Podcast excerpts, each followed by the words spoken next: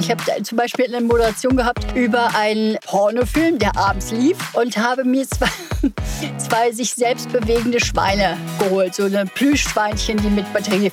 Und die standen eben auf dem Moderationstisch und machten Sachen, die man eigentlich nicht macht um die Zeit. Es gibt viele Podcasts. Hier kommt einer, der gehört werden will. Ich hab da mal eine Frage. Von und mit Marcel Schenk. Ein Genuss. Jetzt. Die große Premiere. Ich habe da mal eine Frage. So wird dieser Podcast heißen und ich hoffe, er kommt auch über die Premierenfolge hinaus. Also ich hoffe, nach Folge 1 wird es dann auch weitere Folgen geben. Aber wie sagte Alfred Biolek so schön 2015, er habe, ich sage es jetzt mal sinngemäß, nie Interviews geführt, sondern immer Gespräche geführt. Und das möchte ich mir auch so ein bisschen zum Motto machen, denn ich glaube, Gespräche führen ist umso schöner im Vergleich zu Interviews, weil es kein Frage-Antwort-Ping-Pong werden soll. Es soll ja wirklich sich ein Gespräch Gespräch entwickeln. Und mein Premierengast ist eine Frau. Also ich sag mal so, wer in den 70er Jahren geboren wurde, der kennt sie aus dem Fernsehen wirklich sehr, sehr gut, weil sie war ein präsentes Gesicht. Von vormittags 10 bis teilweise nachts um halb zwei hat sie durch das Sat1-Programm geführt. Da kenne ich sie nämlich her, aber sie hat ja noch so viel mehr gemacht. Geraldine Gaul, mein Premierengast. Einen wunderschönen. Du weißt, dass man bei der zweiten Vorstellung im Theater dann sagt, okay, kann verschrottet werden. Ist es schon soweit? Ähm, frag mich was. Geraldine, natürlich die Standardfrage, um überhaupt da diese Karriere mal rückblickend betrachten zu können. Wie bist du denn Fernsehansagerin geworden? Dieser Weg dahin, es war, das weiß ich, das habe ich auch von vielen gehört in ihren Autobiografien. Zum Beispiel Birgit Schrowanger hat das gesagt, aber auch Arabella Kiesbauer, glaube ich. Das war so, ja, bis in die 90er Jahre hinein für viele junge Mädchen ein absoluter Traumberuf. War das bei dir auch so? Nein, ich bin zur Moderation gekommen wie die Jungfrau zum Kinder. Ich wollte eigentlich Gesang studieren und war dann in Wien drei Jahre und habe da Schauspiel gemacht am Max-Reiner-Seminar und kam dann wieder nach Berlin, weil ich es in Wien nicht aushielt ich hätte da Engagements hoch drei kriegen können, weil ich sehr beliebt war bei manchen Lehrern, die mich also dann weitergebracht hätten. Aber äh, ich habe am 15. Juni Prüfung gehabt, am 16. Juni gepackt, am 17. Juni war ich wieder in Berlin. So, weil ich den Wiener Schmäh nicht aushalten konnte. Drei Jahre waren genug. Und dann war ich in Berlin und habe als Schauspielerin hier gearbeitet und habe durch Zufall, durch einen Bekannten, der irgendwas Technisches im SFB war, habe ich dann den SFB, der ja damals noch SFB war, von ihnen kennengelernt. Und äh, weiß noch, dass ich da das erste Mal vor der Kamera saß mit einem glänzenden Gesicht weil wenn du da nicht 500 Milliliter Puder drauf hast, dann bist du einfach nur ein glänzendes, undefinierbares Objekt. Und habe dann durch ihn, ich habe keine Ahnung mehr, war jedenfalls dann ganz viel Ansagerin, weil beim SFB wurden dir die Texte geschrieben und äh, habe es wirklich ablesen müssen mit traumhafter Kleidung.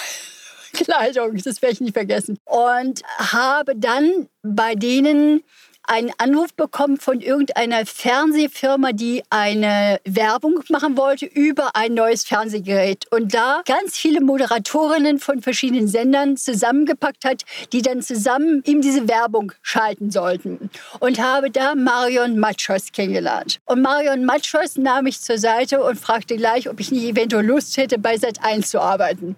Und naiver ich war, habe ich gesagt, ja, mache ich mal. Und fuhr also nach Mannheim, weil es damals ja noch unten in äh, Ludwigshafen, also sprich in Mannheim wohnen wir, fuhren über den Rhein und haben in Mannheim moderiert und äh, in Mannheim dann das erste Mal festgestellt, dass du bei Sat1 alles selber machen musstest. Du musstest deine Moderation selber schreiben, du musstest selber wissen, wo, wann, wer. Du musstest wirklich alles selber machen. Und äh, die Klamotte, die man bei Sat1 trug, war ein bisschen elitärer als die, die ich beim SFB anhatte. Und äh, zudem kam also, dass Sat1 eine Designerin hatte, die jetzt in Hamburg wohnt und die traumhafte Sachen gemacht hat. Traumhaft. Also ihr wart wirklich, um da mal reinzugehen, ihr wart wirklich äh, ja ein Alleinstellungsmerkmal im deutschen Fernsehen, weil ihr wart wirklich bunt. Man hat immer so gesagt, die Sat1-Mädels sind immer bunt. Das Studio war ja sehr schlicht, das Ansagestudio, farblich gehalten. Das war so weiß ins Gräuliche übergehend. Und ihr hattet wirklich knallige Farben an. Ein tiefes Rot, ein dunkles Blau, ein Grün. Es wurde mit Gold gearbeitet und Silber. Ich erinnere mich sogar teilweise, ich glaube, es war auch Marion Machos, von der du gerade gesprochen hast, die zu einer Weihnachtsansage wirklich an ihrem Oberteil auch so Kugeln, wie sie am Weihnachtsbaum hängen würden, plötzlich auch an ihrem Oberteil hängen hatte. Und das wurde also wirklich sehr auf die Optik und auf die Extravaganz teilweise auch Wert gelegt. Ich darf zu Klamotte sagen, Weihnachten, dass Marion Kugeln am Oberteil hatte. Ich hatte dafür einen durchsichtigen Rock. Und der war voll mit äh, klitzekleinen Kerzchen bestückt. Und diese Kerzchen wurden angemalt. Ich stand also da am Platze und wenn ich nicht Glück gehabt hätte, dann wäre ich in Flammen aufgegangen. Du durftest das Ding eigentlich nicht festhalten. Also es war sehr toll. Wenn es doch damals schon LED-Lämpchen gegeben hätte, da wäre einiges einfacher gewesen. Ja, damals. das ist ja schon ein paar tausend Jahre her. Also das war 1990, 91, ne, die Zeit? Ja. Das war die Zeit. Und wir sind ja aus Ludwigshafen umgezogen nach Mainz. Und Ludwigshafen war im Übrigen noch nicht so elitär. Das Studio war einfach nur ein klitzekleiner Raum, in dem wir arbeiteten. Ich weiß gar nicht mehr, wie der, der Hintergrund war. Und äh, dann in Mainz, es war ein Traum. Es war ein riesen großes Zimmer, ein großes Studio äh, mit weiß gestrichenen Wänden, mit Treppe und in diesen Wänden waren kleine Lämpchen eingedreht, die, die je nach Stimmung höher oder weniger hell geschaltet werden konnten. Es war wunderschön. Und dann solche Leute wie Marion, die dann in knallbunter war, die sah einfach grandios aus. Das ist auch wirklich damals den Zuschauerinnen und Zuschauern wirklich hängen geblieben. Deswegen verbindet man auch mit dem bunten Sat1-Ball die bunten Mädels, die bunten Programmmoderatorinnen von Sat1. Das war also wirklich sehr stimmig. Auch die Musik damals von Sat1 war sehr stimmig. Es gab ja da wirklich diesen Komponisten, der auch für alle Sendungen immer diese Intro-Musik auch geschrieben hat, komponiert hat, gestaltet hat. Das war also wirklich ein Programm wie aus einem Fluss. Und ich hätte mir damals als Zuschauer wirklich nie vorstellen können, dass das mal so endet, dass Sat1 irgendwann mal dieses Gesicht verlieren wird. Äh, du hast ja dieses Ende der Programmansage gar nicht so bewusst mitbekommen. Also man hat nicht irgendwann gesagt, äh, Frau Gaul tut uns leid, also Ihre Dienste als Programmmoderatorin, die werden nicht mehr benötigt, sondern du bist schon vor dem Ende der Sat1-Ansage ja eigentlich aus dem Team rausgegangen, weil da ist was anderes passiert in deinem Leben. Ich war schwanger und äh, bin dann in Berlin gefragt worden, ob ich Frühstücksfernsehen machen wollte. Und habe dann damals zu dem Herrn Eisele, der mein Chef gewesen ist, gesagt, ich kann aber nicht, ich bin schwanger. Er hatte gesagt, es macht überhaupt nichts. Sie machen das bis zur Schwangerschaft, bis das Kind halt kommt. Und wenn Sie dann weitermachen wollen, danach kommen Sie wieder. Und habe dann also die ganze Zeit, ohne dass es irgendjemand gemerkt hätte, weil man sah, von hinten sah man nichts, von den Seiten sah man, dass ich einen richtigen Trommelbauch hatte. Aber äh, es war immer so gestellt von den Kameras, es war überhaupt niemals auffällig. Und ähm, ich habe dann da, also wie gesagt, ich habe dieses wunderbare Frühstücksfernsehen gemacht. Es war damals Oberklasse mit Susanne Holz, dem äh, Armin Halle und dem Gerhard Wassmann. Und äh, es war einfach super toll. Und wie gesagt, Eisele war unser Oberchef. Und ähm, dann äh, habe ich mein Kind bekommen und hatte eigentlich so vor so sechs, acht Wochen, die man halt wartet, bis man sich wieder. Und nach zwei Wochen habe ich gedacht, okay, ich kann wieder. Und habe angerufen bei Sat 1 und äh, dann meinte man erst, ja, wer sind Sie denn? Ich gesagt, toll, Witz, äh, man will mich veräppeln. Und dann stellte sich heraus, dass alle in der Zeit rausgeschmissen worden sind, dass ein ganz neues Team reinkam im On, also alles, was vor der Kamera war. Unter anderem Frau Kiewel, die hat ja dann damals auch eine Moderationsnummer genommen. Und ich habe durch eine Dame des Managements aus Mainz. Die hat mich, ich weiß leider nicht mehr, wie sie heißt, weil ich würde mich leidenschaftlich gerne noch bei ihr bedanken, weil ich das so toll fand, dass sie mich damals äh, sozusagen gerettet hat. Sie hat mich nämlich, bevor ich entbunden habe, einen Vertrag gegeben, weil man ist ja ansonsten als Moderator ist mir ein Freiberufler. Genau, ja. Und äh, hat mich dann angestellt, sozusagen für ein Jahr, damit ich da auf jeden Fall nicht in irgendwelche Grasteile beißen muss. Ja, und auf die Art und Weise bin ich ins neue Frühstücksfernsehen mit dem neuen Moderatoren und dem neuen Chef als Wetterfee gekommen und habe ganz viele Einspieler und, und so ein Zeug gemacht. Also Haare-Styling mit Udo Walz oder äh, verschiedene neue Tänze dargestellt, neue Garderobe für, weiß ich, ein Outfit für Trimmlich und solche Sachen alle gemacht, die also überhaupt nicht mehr existenzwichtig waren.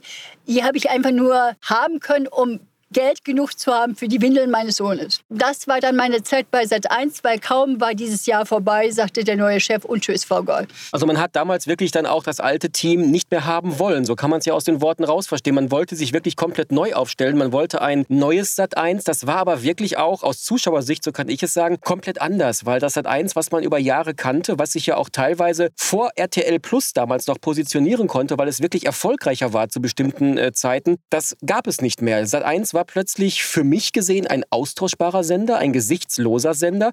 Und jetzt mit dem Abstand der Jahre, Geraldine, wir haben jetzt das Jahr 2021, das liegt jetzt also schon ein paar Tage zurück, diese ganze Geschichte. Schaust du überhaupt noch Sat 1? Hast du überhaupt noch eine Verbindung zu diesem Sender, in dessen erfolgreichsten Jahren damals du ja ein großer Teil warst? Ich habe die Größe meiner Arbeitsdarstellung überhaupt nicht bewertet. Dass ich so bekannt wäre oder überhaupt mich Leute noch in Erinnerung hatten, das war mir niemals bewusst. Ich habe es niemals gewusst und es war mir nie bewusst. Und äh, ich weiß nur, ich war die Einzige vom alten Team, die im neuen Team halt dabei war. Und der neue Chef, der wollte keinen mehr von den alten Moderatoren. Und die haben sich auch so ziemlich alle irgendwo niedergelassen was anderes gemacht. Susanne Holz zum Beispiel, die ja damals meine Kollegin war, die ist jetzt bei Nachrichten im ersten Programm. Und ähm, ich habe mir seit eins, um auf deine Frage zurückzukommen, seit eins dann nie wieder irgendwas angeguckt, weil die neue Mode, der neue Effet ist lange nicht mehr so elitär und so nobel, wie er bei uns war. Es ist so bäh geworden. Hättest du dir denn gewünscht, jetzt mal angenommen, auch im neuen Sat 1 wären die früheren Gesichter noch gern gesehen gewesen? Hättest du dir irgendwie ein spezielles Format gewünscht, was du gerne präsentiert hättest? Ich weiß zum Beispiel, ich habe es mal gelesen in einer alten Programmzeitschrift, Marion Matschos hat immer gesagt, also nach der Programmmoderation oder auch parallel zur Programmansage könnte ich mir vorstellen, ein Modemagazin zu moderieren. Das ist so genau mein Steckenpferd, das würde ich gerne machen.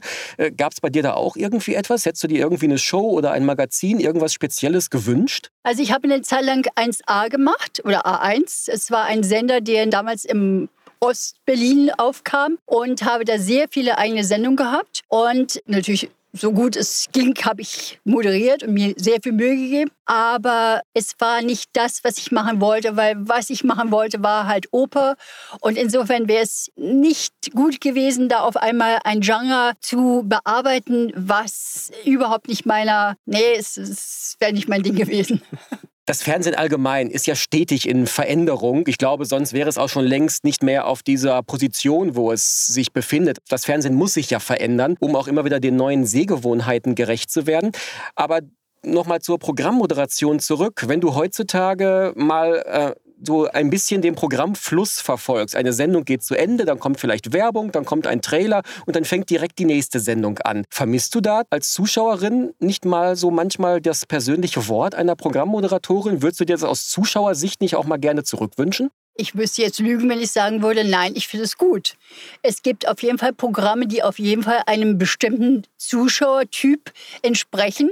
Und klar, ich würde mich nicht an diese modernen Kanäle ransetzen mit irgendwelchen modernen Filmen, die mich überhaupt kein bisschen interessieren wollten. Aber zum Beispiel mal die ganzen alten Filme wiederzusehen. Und äh, das geht also bis zu die Musical-Filme 40er, 50er Jahre zum Beispiel. Ja, sicher würde ich mir das wünschen. Und ich würde mir wünschen, dass es anmoderiert wird, dass es wieder ein Fernsehen wäre und nicht mehr dieses, okay, gucken wir heute nicht, gucken wir morgen und äh, es ist ja wirklich so, dass Fernsehen sich immer wieder neu erfinden musste, aber bestimmte Dinge sind ja gleich geblieben. Man hat zum Beispiel nie auf die Wetterfee verzichtet. Man hätte ja theoretisch auch die Wetterkarte, so gibt es das auch bei manchen Sendern, immer ohne Moderation, ohne Moderator präsentieren können mit einer Off-Stimme. Man hat aber gesagt, nee, so ein Meteorologe oder manchmal auch einfach eine nett aussehende Wetterfee behalten wir.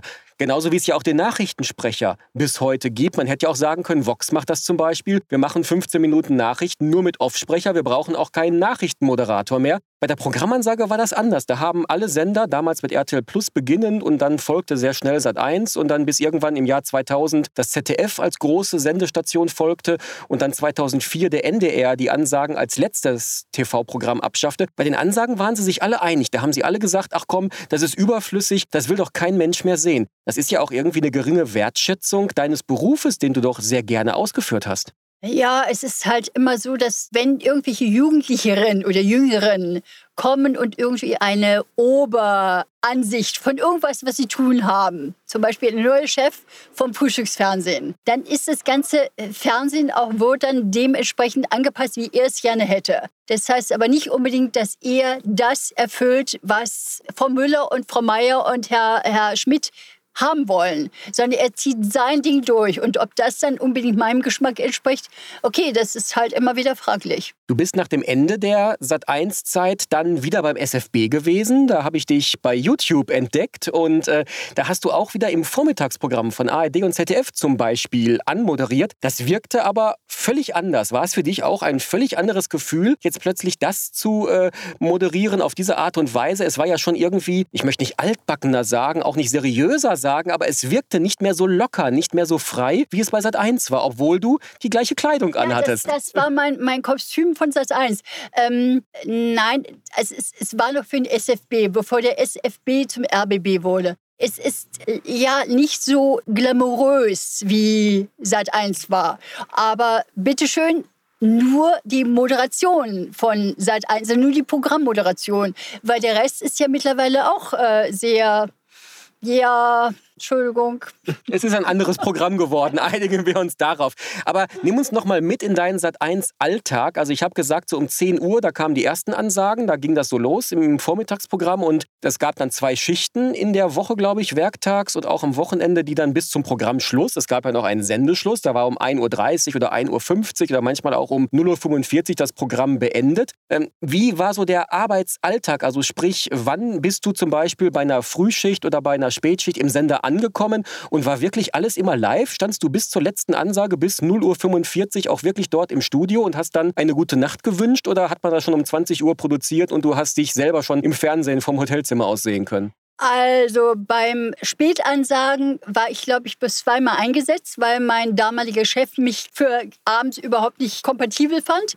Er war der Meinung, ich wäre eher jemand, der Frühstücksfernsehen machen sollte und dann eben so bis nachmittags. Und insofern habe ich also Mr. Ed und, und Nachbarn und so weiter, das habe ich genossen, diese Sendung, die es damals gab. Und äh, mich für das Abendprogramm seltenst interessiert. Und ich war, also um deine Frage zu beantworten, ich war so kurz nach sieben war ich im im Haus, habe dann erstmal, okay, sitze erstmal eine Stunde mindestens in der Maske und äh, Kostüm und so weiter anziehen und fertig machen und dann das Zeug schreiben, was du gerade hast. Und äh, kurz vor zehn war die erste Mod. Und die Mods, die du am Tag hattest, die gingen so bis vier, halb fünf. Und dann kam eben die Spätmord, die hatte ihre erste, glaube ich, um sechs oder zu sechs. Und dann bin ich hinterher wieder rausgegangen und wir haben vor dem Hotel einen ganz entzückenden Garten damals gehabt der mittlerweile leider nicht mehr steht, weil da standen 15 riesengroße Kirschbäume. Da konnte ich im Sitzen, konnte ich Kirschen naschen. Es ist alles Geschichte von gestern. Und ähm, am nächsten Tag war ich halt wieder um sieben im Haus.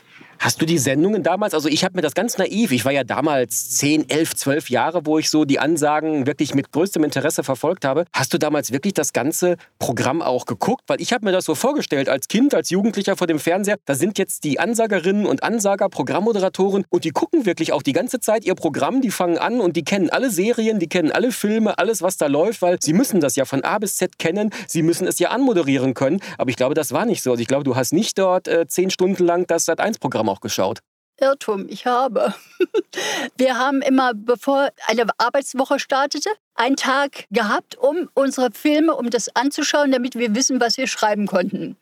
Und äh, ich habe da meistens, ich werde mal gleich durchgeguckt. Also frag mich nach, nach Mr. Ed oder frag mich nach Machbahn. Ich kannte sie alle.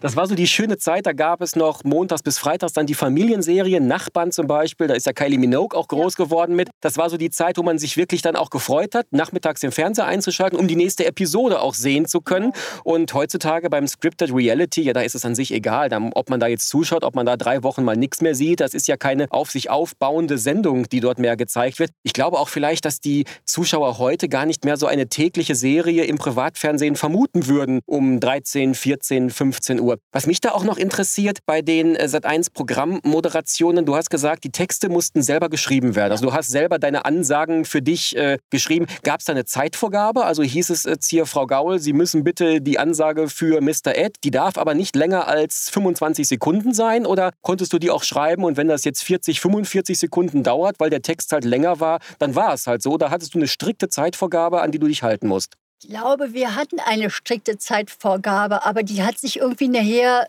äh, von selbst, du warst im Rhythmus drin und wusstest, wie lange du reden kannst. Oder ich habe ja auch viel versucht zu spielen, weil ich ja war ja Schauspielerin und habe dann irgendwie versucht, irgendwelche Sachen reinzubringen. Ich habe zum Beispiel eine Moderation gehabt über einen Pornofilm, der abends lief. Und es war, glaube ich, einer von den Abenden, wo ich auch mal Dienst hatte und habe mir zwei, zwei sich selbst bewegende Schweine geholt, so eine Plüschschweinchen, die mit Batterie verwendet.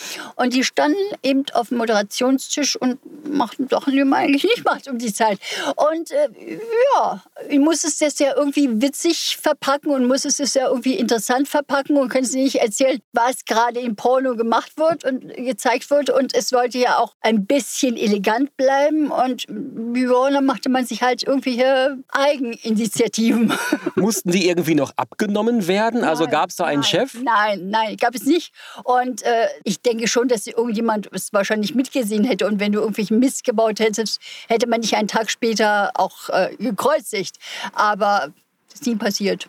Aber du hattest jetzt mit den Programmen, du hast jetzt gerade hier äh, die Erotikfilme, die waren ja samstags abends, 23 Uhr bei Sat 1, weil RTL Plus hat es ja auch Samstag 23 Uhr, die etwas. Ja, schön, dass du das weißt. Ja, ja also da, da, war ich 12, 13, das war natürlich auch für mich interessant. Ne? Man, man schaut natürlich das Fernsehen dann. Aber du hattest jetzt nicht damit irgendwie ein Problem, dass du gesagt hättest, also das möchte ich persönlich nicht anmoderieren. Ich möchte mit solchen Filmen, mit diesem Genre jetzt nicht persönlich in Verbindung gebracht werden, weil ich weiß es von anderen Ansagerinnen bei anderen Sendern, die dann teilweise teilweise auch bis zum Chef gegangen sind und gesagt haben, ich möchte bitte samstagsabends nicht eingesetzt werden, weil diese Filme, die ich dort anmoderieren soll, die entsprechen nicht meinem Naturell, das interessiert mich nicht und ich möchte nicht mit meinem Gesicht Werbung machen für eben äh, diese Filmsparte. Das war ja damals doch, heute gibt es im Internet alles, da können sich Kinder, Jugendliche alles im Internet anschauen, da wäre es kein Skandal mehr, aber damals war ja doch diese Erotikschiene bei RTL Plus und Sat1 viel beachtet, aber für dich war das kein Problem. Also wenn es jemand gibt, der solche Filme guckte, dann war es nicht an mir, irgendwie Kritik zu üben. Und ich habe es versucht, so dezent und so nett und so witzig als möglich zu machen und nicht irgendwelche Anleitungen zu geben, die im Kamasutra zu finden sind. Und ansonsten denke ich mir, okay, jedem Tierchen sein Pläsierchen. Also ich habe das mehr oder weniger cool gesehen. Wir haben jetzt das Jahr 2021. Wünschst du dir manchmal die Zeit beim Fernsehen zurück, wo du noch aktiv vor der Kamera regelmäßig, täglich, mehrfach oder pro Woche mehrfach äh, auftauchst? Oder sagst du, so wie es jetzt ist und die Zeit ist schon eine gewisse Zeit her, es ist vergangen, so wie es ist, so ist es gut? Oder lodert da noch eine Flamme in dir, die sagt, also wenn mich jetzt ein Sender fragen würde, Frau Gaul, möchten Sie, dann würde ich nicht Nein sagen? Liebe Intendant, wo immer ihr seid, äh, ich meine Telefonnummer gibt es im Telefonbuch und ich stehe ansonsten auch auf auf jedem Podcast und mich gibt's bei Facebook. ja, also liebe Intendanten, wer das jetzt hört, ne, Frau Gaul hätte Zeit, zumindest ab und zu mal. Ne, immer, um da immer, immer, immer. 24 Stunden am Tag. Also das Fernsehen ist für dich noch nicht ganz abgeschrieben. Jetzt lass uns doch mal so ein wenig zurückdenken. Ähm, jeder schreibt ja vielleicht mal irgendwann eine Autobiografie oder es wird oh. mal eine Autobiografie geschrieben. Jetzt stell dir vor, es gibt das große Buch über Geraldine Gaul, ihr Leben vor der Kamera, hinter der Kamera, im Fernsehen, beim Theater, beim Schauspiel. Neben welcher anderen Autobiografie soll denn deine im Bücherregal stehen? Wo würdest du dich mit deinem Buch wohlfühlen? Wohlfühlen bei Promis, bei ganz berühmten Leuten, bei, ach, weiß ich, Mahatma Gandhi daneben stehen. Aber äh, stehen tue ich wahrscheinlich ganz unten im untersten Regal, da wo meine Schulbücher noch sind, wo ich auch nie wieder reingucke. Also keiner würde sich dafür mehr interessieren. Und äh, mein Gott, es gibt Wichtigeres als, als das Leben einer Geraldine Gaul noch posthum zu lesen. Also Leute, kümmert euch um Tiere, um alle Arten von Tiere egal welche, von Ameise bis Zecke, alles, was da ist, tut lieber davon was. Und wenn ich jetzt mir angucke, wie viele arme Hundewelpen mittlerweile anderthalb Jahre alt sind und Corona-mäßig jetzt zurückgegeben werden, äh, vielen Dank. Dieses äh, Laissez-faire, was Tiere angeht, das finde ich zum, Entschuldigung, Kotzen. Also du bist im Tierschutz auch aktiv. Aber das ist so für dich mehr als eine Berufung. Ja. Da bist du auch wirklich tagtäglich im Engagement drin. Und äh, ich glaube wirklich, damit tut man ja auch etwas Gutes und die Tiere danken es einem auch. Also man bekommt auch so viel von den Tieren zurückgeschenkt, an Liebe auch. Da bekommt man echte Liebe und ehrliche Liebe und keiner, der sein irgendwie anders jault, weil er dich im Grunde äh, zum weiß ich was findet. Du bekommst bei Tieren absolute Ehrlichkeit und Tiere zeigen dir absolut, wie du mit ihnen umgehst. Und nur wenn Tiere glücklich sind und mit dir zusammen sein wollen, dann tun sie es auch, dann sind sie es auch. Ansonsten ziehen sie den Schwanz ein und sind irgendwo in der nächsten Ecke. Und ich kenne verdammt viele, ich mache sehr viele Tiertransporte aus der Tschechei nach Berlin oder dann eben im Norden Deutschlands. Und was da teilweise rüberkommt, wie es denen geht, wenn man sie aus dem Auto rausholt. Oh mein Gott.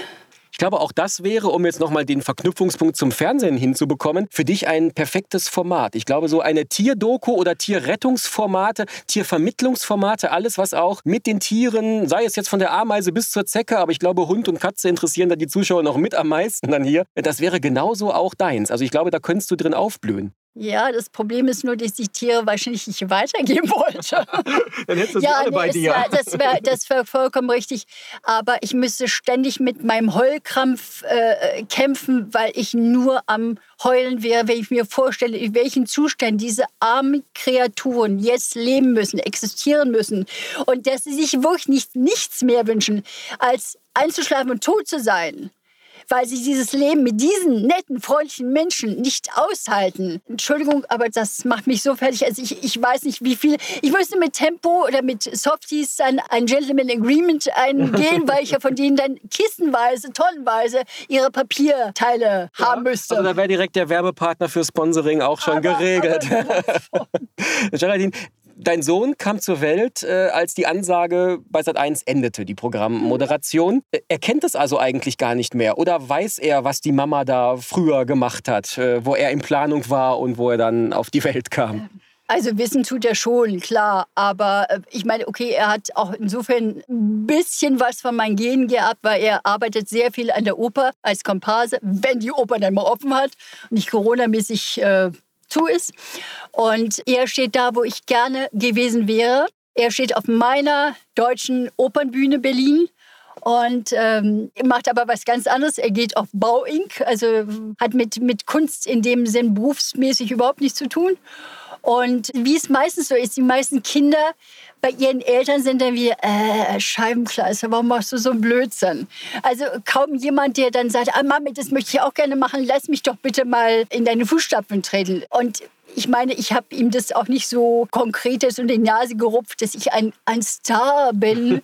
Hilfe, holt mich hier raus.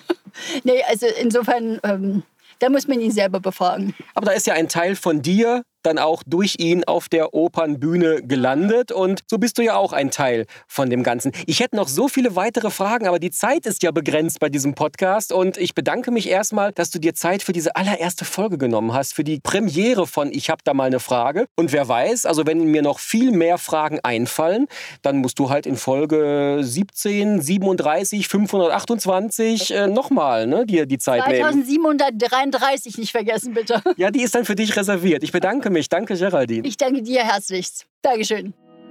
Die Welt ist voller Fragen. Die nächsten klären wir dann in einer weiteren Folge. Bleiben Sie dran.